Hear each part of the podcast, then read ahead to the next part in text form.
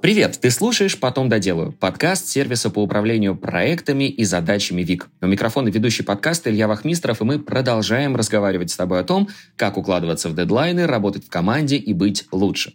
Правда, сегодня, в практически последнюю неделю перед наступающим 2024 годом, ну, до него осталось не так много дней, мы с тобой поговорим про то, как правильно отдыхать, потому что то колоссальное свободное время, его количество, порядка 8 дней, нужно будет чем-то занимать, Возможно, это будут настолки, о которых сегодня мы поговорим. Поможет нам разобраться в этой теме Семен Пыхтеев, руководитель проектов издательства Hobby World, ведущий YouTube-канала Board Games Video. Семен, приветствую. Привет, привет, Илья, привет, зрители, привет, слушатели. Но я так думаю, что не только о настолках мы сегодня поговорим, да, о досуге в принципе, и как ты его в том числе проводишь, как вы его проводите с командой. Но а, давай для начала расскажем вообще, что такое хобби Games, хобби World сегодня, как это все можно описать. Ну смотри, на 2023 год Hobby World — это крупнейший издательский холдинг, специализированный по настолкам в России. В него сейчас э, входит само издательство, там, где игры придумывают, там, где их локализуют. А, мы также являемся дистрибьютором и производителем настольных игр. У нас есть свой заводик свечной, как мы его любим называть. У нас есть сеть фирменных э, и франчайзинговых магазинов, которая называется Hobby Games. И есть э, сеть фирменных франчайзинговых магазинов, которая называется МОС Игра. Кроме того, к нам в холдинг входит журнал «Старейший жанровый мир фантастики». Я думаю, что многие слушатели помнят такую штуку.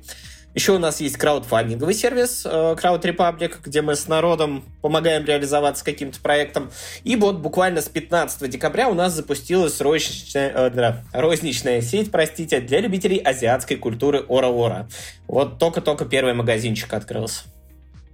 Слушай, ну вот э, только первая информация пошла, я уже чувствую, насколько разной будет наша беседа, насколько разносторонней, на, насыщенной и колоритной. Круто. А у тебя какой пул задач в этом во всем? В основном я занимаюсь линейкой проектов Берсерк сейчас. Это наша отечественная игра, которая запустилась в 2003 году. В 2015 году ее заморозили. К ней пришла а, в качестве преемника игра Берсерк Герои по той же вселенной. Но в 2023 мы перезапустили старую линейку, и сейчас у нас две одинаково поддерживаемых линейки игры есть.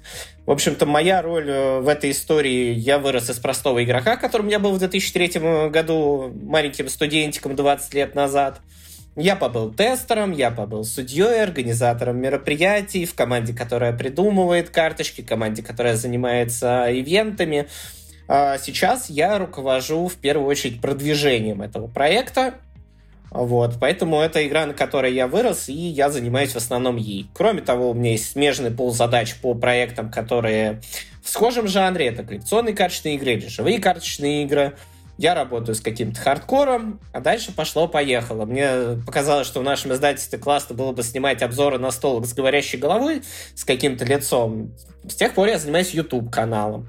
Ну и очень много взаимодействую с отделом маркетинга нашим по продвижению разных игр. Мне очень нравится эта история, мне очень нравятся сами настолки, мне очень нравится их рекомендовать людям, рассказывать, какие есть классные игры, подбирать их для людей в том или ином формате. Как-то так.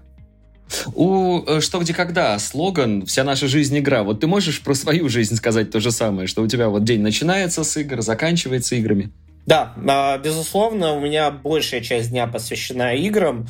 И на самом деле это очень здорово, когда ты можешь взаимодействовать с тем, что тебе нравится. Причем по профессиональным аспектам тоже. То есть не только ты играешься в удовольствие, но и как то развиваешься в этом деле, помогаешь немножко развитию, может быть, этой индустрии, этой отрасли. Э, как тогда выглядит твой рабочий день? С чего он начинается и во сколько начинается, во сколько заканчивается? Э, выглядит он очень по-разному, но начинается он всегда очень рано. Это обычно там 5-6 часов, когда я встаю.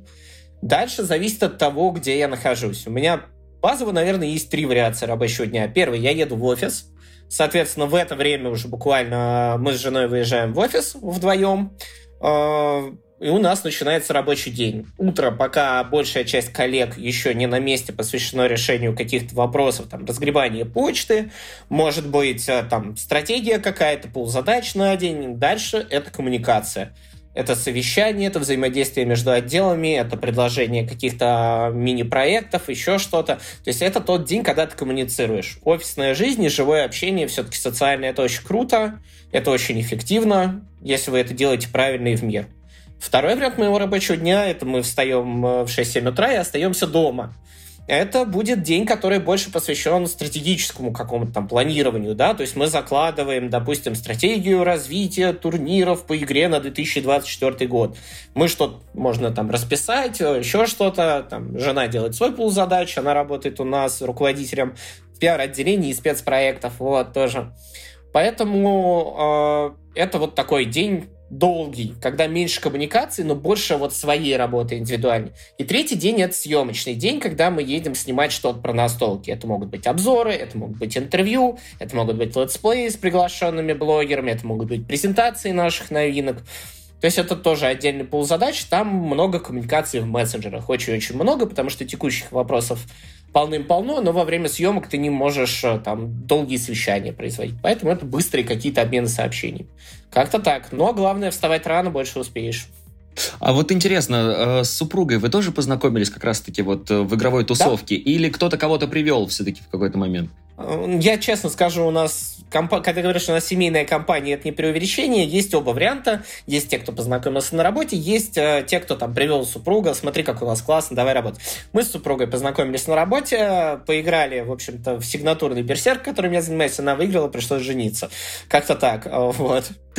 Так, вот, ну, слушай, серьезная ставочка на кону была, я так понимаю, да, в общем, или, или все-таки ты посмотрел, да, на скилл и понял, что все, надо, надо брать Надо брать. Да, Надо да, брать, все правильно. Да. А вообще, кстати, вот если говорить о, о настолках, нас, э, какие качества они помогают раскрыть друг друге? Насколько э, хорошо складывается коммуникация? И вообще, есть ли вот какие-то такие глобальные цели, которые они несут в себе для компании, для коллектива, для семьи, там, да, которая собирается, там, например, за праздничным столом? Ну, слушай, базово, как и любая активность живая, это шаблон для там социального взаимодействия. У вас есть какой-то набор правил, по которым вы взаимодействуете в рамках игры, а дальше уже кто как раскроется. Безусловно, там разные игры будут раскрывать и э, разные стороны характера, и разные компетенции. Тут очень большой выбор. Я в этом плане сейчас восхищен э, рынком настолок, потому что игра есть для каждого. Как книга сейчас есть для каждого, да, огромный выбор, так и игра сейчас есть для каждого. Я очень люблю кооперативные игры с друзьями. Это возможность поделать что-то совместно. Во взрослой жизни не так часто это бывает, к сожалению, да, как там в более юное время. А в то же время я люблю какие-то соревновательные настолки, потому что когда человек выжимает себя до максимума, когда у вас есть там противостояние в партии, какой-то конфликт интересов, можно посмотреть на него и в такой обстановке. Но по большей части для меня все равно настолки ассоциируются с возможностью провести время с родными и близкими. Есть сейчас игры, которые могут три поколения собрать за игровым столом. Это бабушки и дедушки, родители и внуки. Очень мало активностей, которые так сейчас могут. За счет этого я прям очень люблю некоторые игры советовать. Ну да, об этом мы тоже, о трендах вообще на грядущий год обязательно мы сегодня поговорим, но вот знаешь, ты сейчас поговорил о том, что три поколения могут собраться вместе, и у меня сейчас в, э, в, э, в голове вс, такая всплыла картина, когда раньше мы играли с бабушками и дедушками в карты. И, знаешь, ну, такие особо азартные бабушки, это же прям, ну, до конфликта могло довести, что если вдруг кто-то мухлевать где-то начинает, да, или играть не по правилам. Вот настолки, могут ли они привести э, к какому-то конфликту? Не знаю, может быть, было у вас на практике такое, что нужно было потом скреплять наоборот? Смотри, очень сильно зависит от людей. Ну, то есть, если человек сам по себе конфликт, то он в рамках любой активности может Проявит найти... себя, да? Да. Вот. Но есть довольно много сейчас игр, в которых есть, например, конкуренция, но не конфликт. То есть у вас нет прямого взаимодействия, когда ты там какие-то ресурсы забрал или как-то ход подрезал, да, человеку, но вы можете там, допустим, вместе получить, пытаться получить какие-то ресурс, вот у нас Иван Грозный вышел, про достаточно конфликтный период истории, да, но там в игре нету возможности напрямую что-то друг у друга отбирать. Вы можете угу. за внимание царя бороться, за контроль в регионах, еще за что-то. Но она очень э, насыщенная, плотная, с конкуренцией, но конфликта прямого там при этом нет. И даже самые азартные люди, у них не возникает вот этого желания как-то ругаться. Поэтому зависит от людей, но по большей части сейчас современный дизайн игр, вот там последние, наверное, лет 15, он направлен на то, чтобы людям было интересно соревноваться, но у них не возникало ситуации, когда они конфликтуют. А насколько большое отличие настольных игр от э, игр, в которые мы играем за компьютером, да, от виртуальной реальности? Вот ты сказал, что в 20 лет э, побывал и тестером, да, и э, организатором, в общем, да, и создателем карточек. Все это только про настолки? Или ты вот эти два мира как-то в своей э, деятельности тоже совмещал? совмещал немножко. Мне очень нравится пилить контент для компьютерных цифровых игр, там сценаристом поработать, тоже тестером, может быть еще что-то. Я скажу так, это привлекает похожих людей, но это дает разные виды удовлетворения. Угу. Цифровые игры, безусловно, удобные ты сидишь дома, тебе не надо никуда особо ходить, это экономит тебе время на логистику, очень часто за счет того, что это цифровой товар, его там можно миллиард копий продать, это не стоит производства, и там бывают очень дешевые игры, чего в настолках, конечно, найти там ниже определенной цены у тебя просто компоненты не стоят.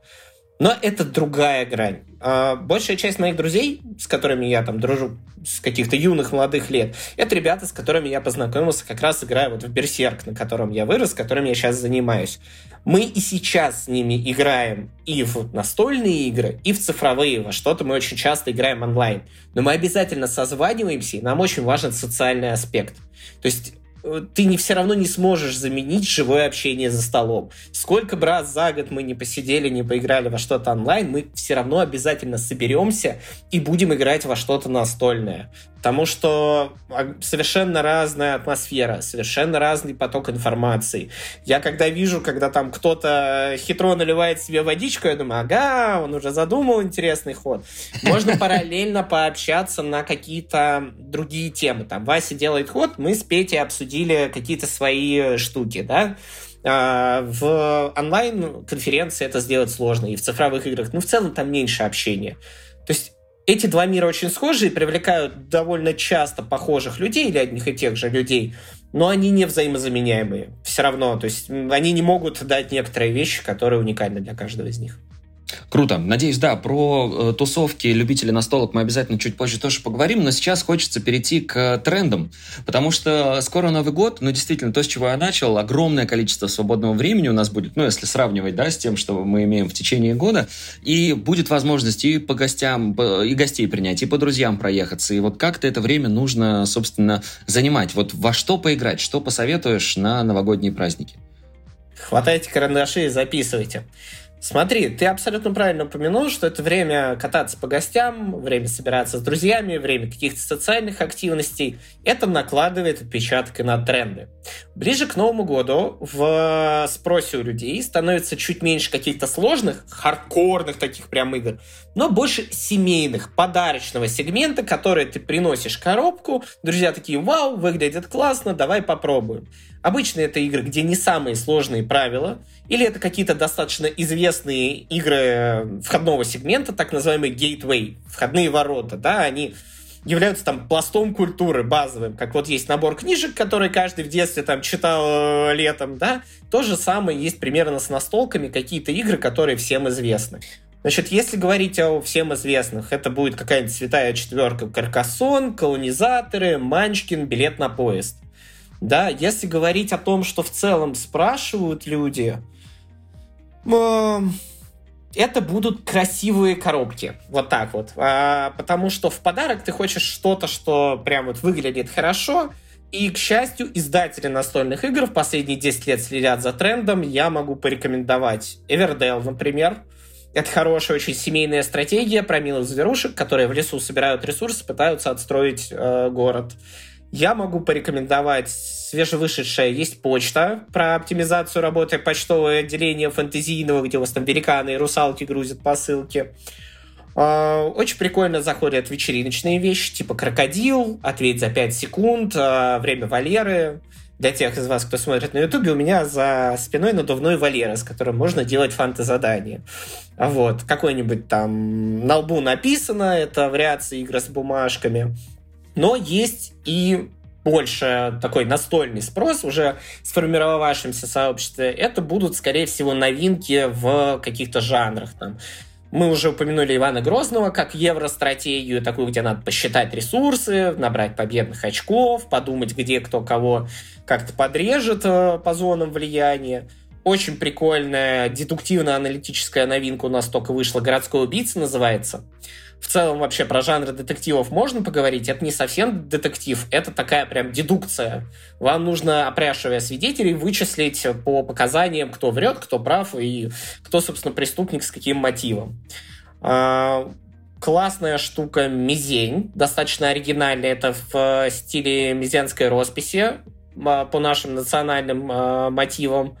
Что-то вроде три в ряд, но в настольной вариации. То есть вот такие вот э, вещи, которые, может быть, не супер хардкорные. Если вы спросите настольщика, там будут вещи типа там Descent, это гигантское фэнтези приключение, там выстраиваешь замки, огромные миниатюры драконов. То есть все, о чем мечтал каждый любитель фэнтези в детстве, вот в песочнице, там будет все. Там фигурки, эпическое приключение, миллион компонентов, классные герои, вот это вот все будет. Вот. А так, ну, огромный выбор, честно. Многие издатели к Новому году, естественно, делают скидки, подборки и так далее. Я рекомендую смотреть. В нашей отрасли это не про рекламу история, это действительно про то, что люди спрашивают. Э, скажи, вот ты тоже описал сейчас несколько форматов игр, и я так понимаю, что и по количеству людей, которые могут сыграть, они разные, да, и по да. времени, которое они занимают. Вот э, какие рамки мы здесь можем от до и в одном и в другом вопросе обозначить? Смотри, самые короткие игры обычно называют филлер, заполнитель. Они буквально там заполняют пространство между большими играми, или там можно сыграть во время небольшого перерыва на работе, на учебе. Это там 5-15-20 минут. Мне очень нравится из э, последних вещей серия Семила. Это супер классная игра, где вам нужно выкладывать карточки персонажей и намекать на загаданного. У них может совпадать там возраст, вес, э, то, в каком они произведении появлялись, пол, еще что-то. То есть любые ассоциации. Вот она как раз собирает бабушек и дедушек и детей очень легко за стол, играется за 10 минут, никаких конфликтов нет, даже если вы спорите, она вообще не конфликтная. Если что-то по динамичнее тоже вот из коротких игр филлеров, а, так как от Коза Сыр Пицца. А, игра на ловкости, скорость реакции. Единственное, что девушки снимайте кольца, чтобы в процессе игры по рукам не настучали. Но она тоже очень неконфликтная, очень азартная и веселая. Это вот минимальная категория. Берем самые долгие игры, это какие-нибудь «Сумерки Империи». «Сумерки Империи» — это 6-8 часов, быстрая партия. Люди снимают себе коттедж на выходной и едут. Ну или если это бухгалтерия нашего издательства, они садятся в выходные или там вечером рабочего дня и тоже с удовольствием играют, например. Они очень большие и домой, фанаты. И домой не уходят, остаются так до понедельника, в общем, пока не доиграют, а там уже работать. Не, ну я, я, кстати, скажу, что многие коллеги играют э, в выходные не в тягость, а в радость. Это действительно правда. То есть очень разный период и очень разное количество людей. Ты абсолютно прав. Есть а, соло-игры, или соло-режимы. Это тоже очень популярный На тренд. одного прям? По чистой механике это будет близко к пасьянсу, к любому, да, ты сам что-то раскладываешь, сам взаимодействуешь, но тема игры тебе об этом полностью даст забыть, да, то есть это может быть очень разные игры, которые ты играешь соло. И в последнее время они очень популярны, на этом режиме можно еще и правила подучить, когда ты собираешься друзьям игру показывать. Естественно, следующее это два человека дуэльные игры, их тоже довольно много. Берсерк, которым я занимаюсь, это дуэльная игра про сражение двух фэнтези-отрядов. И второй про сражение двух фэнтези-героев и там их э, армии помощников. Вот. А есть вечериночные игры, они обычно там типа 6-10 участников. Но есть в последнее время дизайн зашел далеко, есть игры там типа бесконечное число участников. Когда у тебя игроки параллельно играют, у них там есть задание на раунд, и в конце они все могут помериться очечками. Какие-нибудь картографы, например, где вы путешествуете по землям, зарисовываете карту местности, и вам даются задания, какими кусочками типа Тетриса вы это располагаете на карте, набираете очечки. В них может играть любое число людей одновременно. Но в целом, да, вот я бы сказал, что от двух до там шести это стандартные настолки, вечериночные побольше народу, конечно. Классно. А вот, да, ты тоже заговорила о такой теме интересной, э, когда играем мы не только друзьями, да, родственниками, семьей где-то в выходные, но и коллективом собираемся. Насколько вообще это рабочий способ для того, чтобы э, коллектив сплотить, для того, чтобы сделать его еще более дружным, да, направить на какое-то достижение единых целей? Может быть, есть какие-то прям, знаешь, такие персональные игры, которые в этом помогают? Или, в принципе, у них у всех тоже такая цель есть? Да слушай, э, берите то, что вам нравится. Все очень просто. Берите любую игру, которая заходит.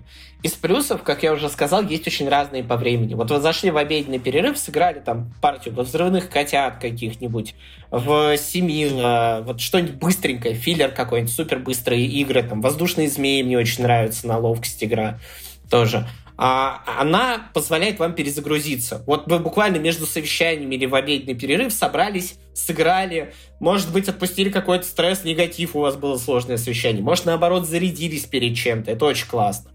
Или наоборот, если вы поняли, что у вас там длинный рабочий день был, вам нужно как-то отрефлексировать, вот вы вечером сели партеечки во что-нибудь по часу и дольше, более серьезные какие-то, более крупные игры, очень могу посоветовать, там, Неон, например, это переложение королевской битвы шутера, но на настольный лад очень удачное, замечательное. Кстати, от отечественных авторов, ребят. Вот. Очень большой вариант игр, сейчас очень большой выбор игр. Они есть действительно для всех. И играйте в настолки в коллективе. Это замечательная штука, вы точно найдете игры под себя. Мы, например, играем постоянно. Причем, естественно, у нас есть э, какие-то отделы, которым это нужно по работе. Это там editorial, те, кто выбирает, какие игры мы возьмем на локализацию или в производство. Это там отдел продаж, который всегда играет, чтобы знать, что рекомендовать клиентам. То есть там не будет холодной продажи. Все, кто с нами сотрудничают, они знают, что их менеджеры тоже играют обязательно. Это будет маркетинг, который должен поиграть в игры, чтобы понимать, как ему их э, потом продвигать. Это будет редакция, которой нужно поиграть в игры, чтобы знать, там, как переводить следующую часть, например, когда она выйдет. Но очень многие коллеги все равно играют. Вот я уже говорил, у нас бухгалтерия с огромным удовольствием играет, причем там в том числе в очень хардкорные игры. Там зомбицид какой-нибудь, он весьма азартный, но достаточно долгий, 2-3 часа. Там Сумерки Империи на 8 часов могут играть самые разные люди. Прямо искренне рекомендую, пробуйте. Если вы не нашли для себя настолку в коллективе или с друзьями, значит, вы просто мало попробовали. Скажи, а не бывало ли у вас э, такой истории, ну вот знаешь, когда хобби перерастает в работу, то это автоматически, ну как-то становится менее приятным, да, ну вот что, ну, я не знаю, ты вот организовываешь мероприятия, например, очень часто, и когда люди зовут на тусовку, ты такой думаешь, я бы, наверное, дома лучше бы посидел, отдохнул в одиночестве, чтобы зарядиться энергией. Вот у вас такого нет, что вот опять на столке, и, ну, например, там, да, когда это предлагают сделать свободное от работы время. Слушай, у нас есть огромное преимущество в этом э, деле. Мы делаем штуку, которая радует людей. И ты очень сильно от этого подзаряжаешься. Просто нереально.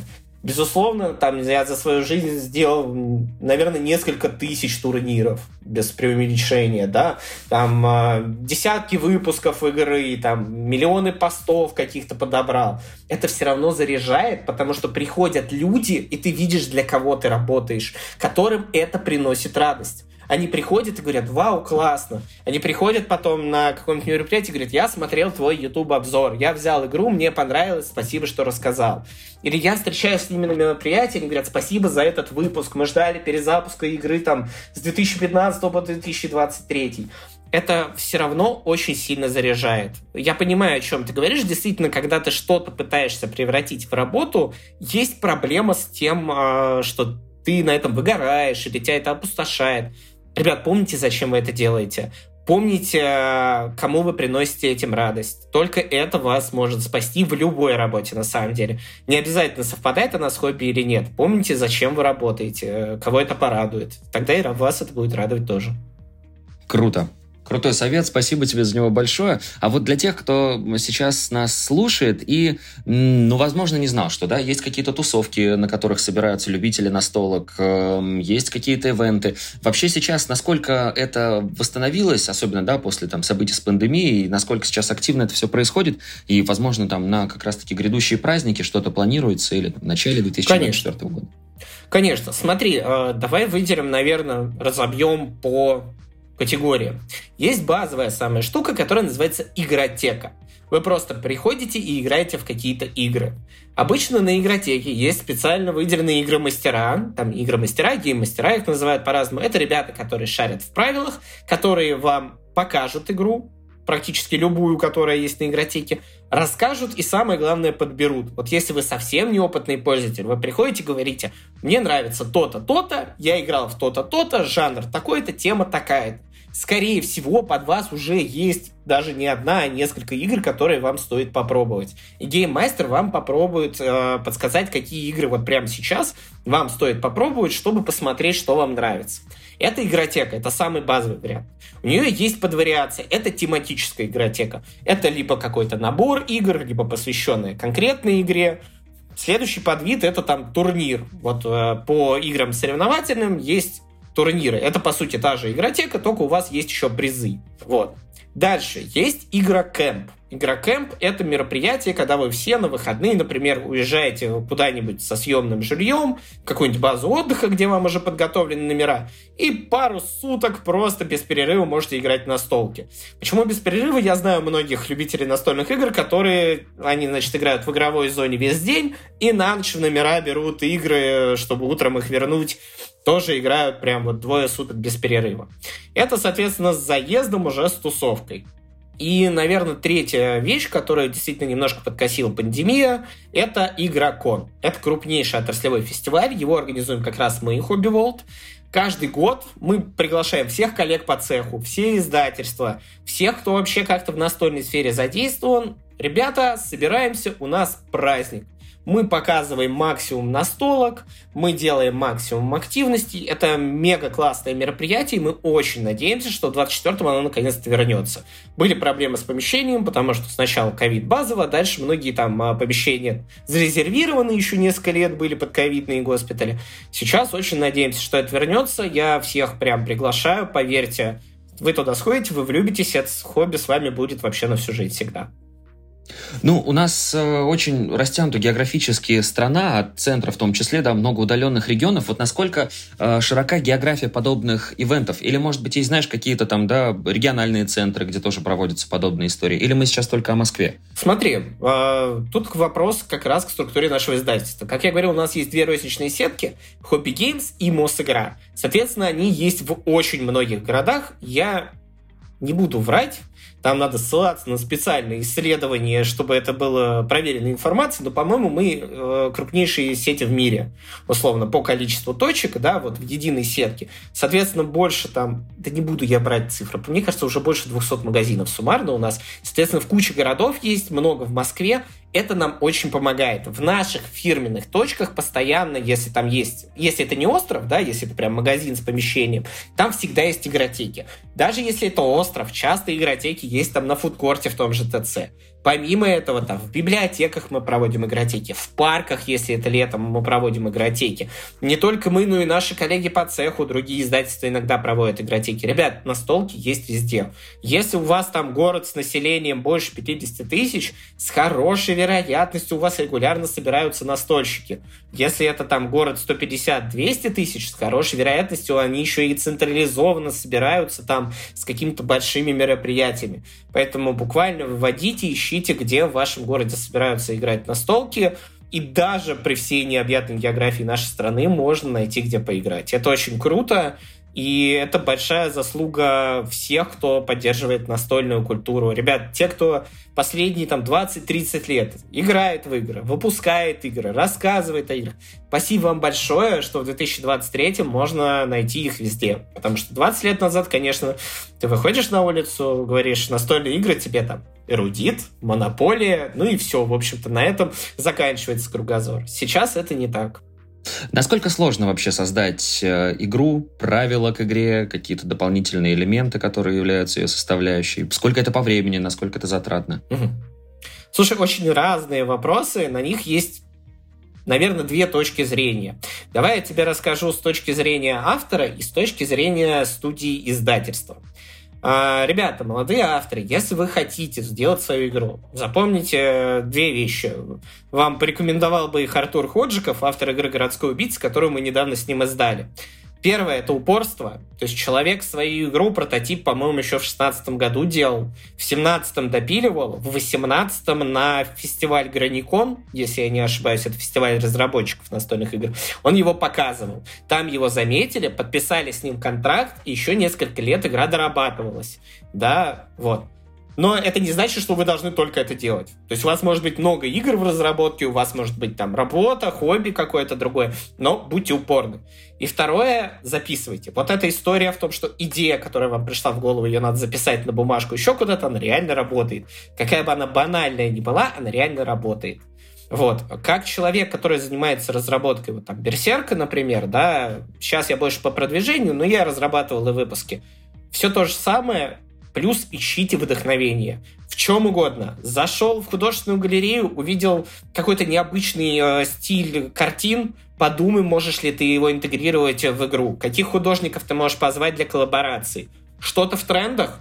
Тот же самый коллаб. У нас сейчас будет выходить Берсерк Русы против ящеров, игра по нашумевшему э, тайтлу в Steam'е. И это очень здорово, потому что мы можем два разных сообщества поженить, и они смогут э, друг с другом обменяться своим хобби, и будет классно. Это прям интересно и всех стимулирует. С точки зрения издательства, а, советы тоже примерно те же. Вот у нас есть студия разработки. Это ребята, которым вы можете прислать свои идеи. Типа, я придумал игру вот она про то-то, вот компоненты, вот там правила, приблизительно, допустим. Чем лучше продумаете, конечно, тем лучше, но тем не менее.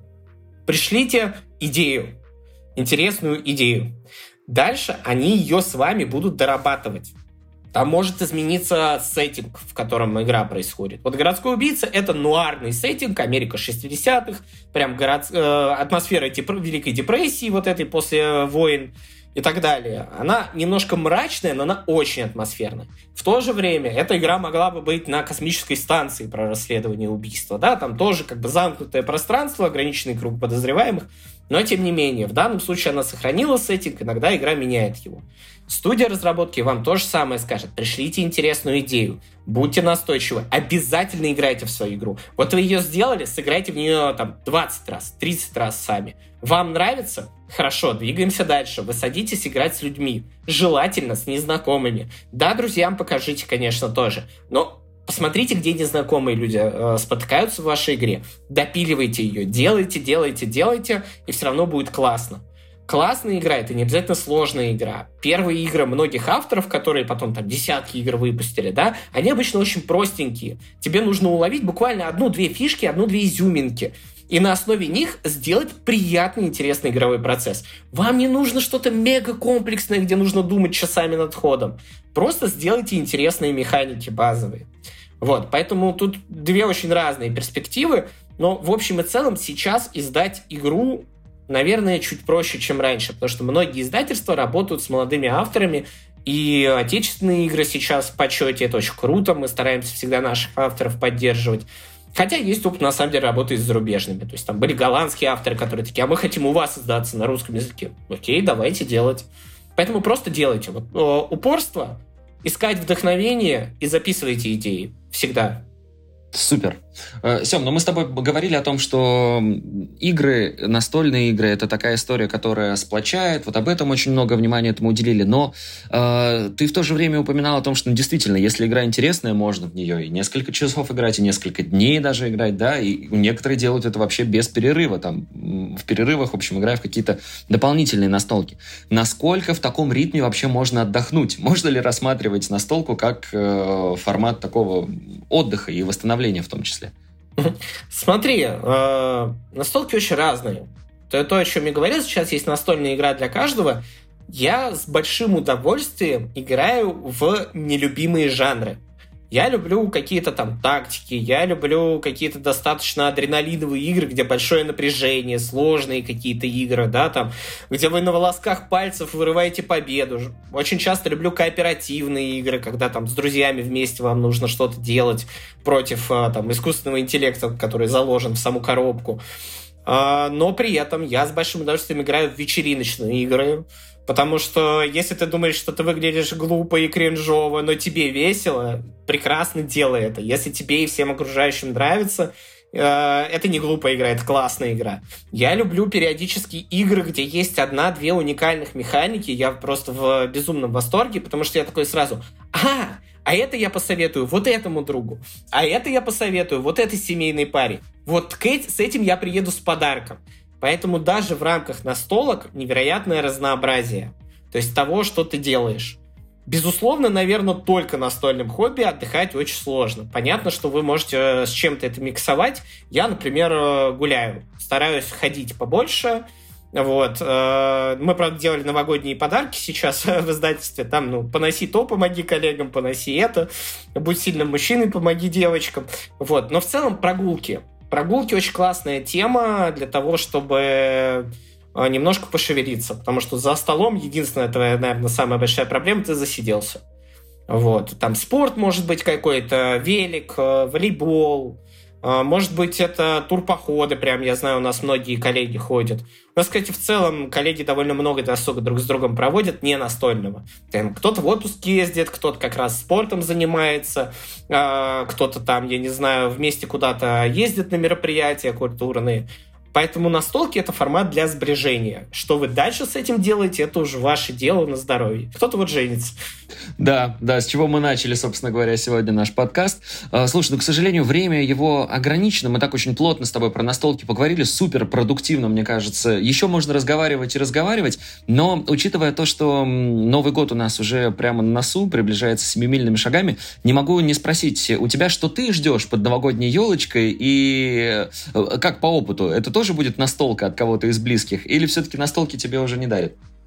А, мне, наверное, настолки не дарят, потому что я почти во все успеваю поиграть, то, что выходит э, из нашего издательства.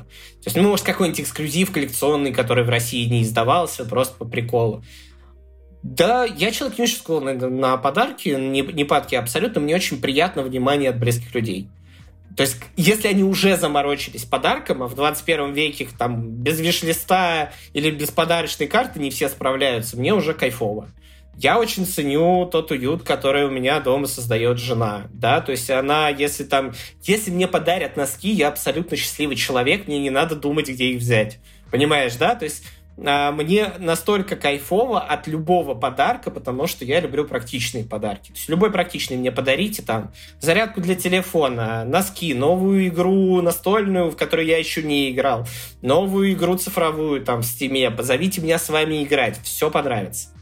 Что пожелаешь своей команде, своим близким, да и, в принципе, нашим слушателям в наступающем 2024? Своей команде и своим коллегам из издательства, ребят, все те наполеоновские грандиозные планы, которых у нас миллион, это, ну, отдельный подкаст можно записывать, чтобы реализовалось, чтобы вы были этим довольны, и чтобы на все у вас э, хватало сил. Я в вас верю, вы самые лучшие, вы лучшая команда, которую вообще можно только пожелать, вы лучшие коллеги, которым можно пожелать.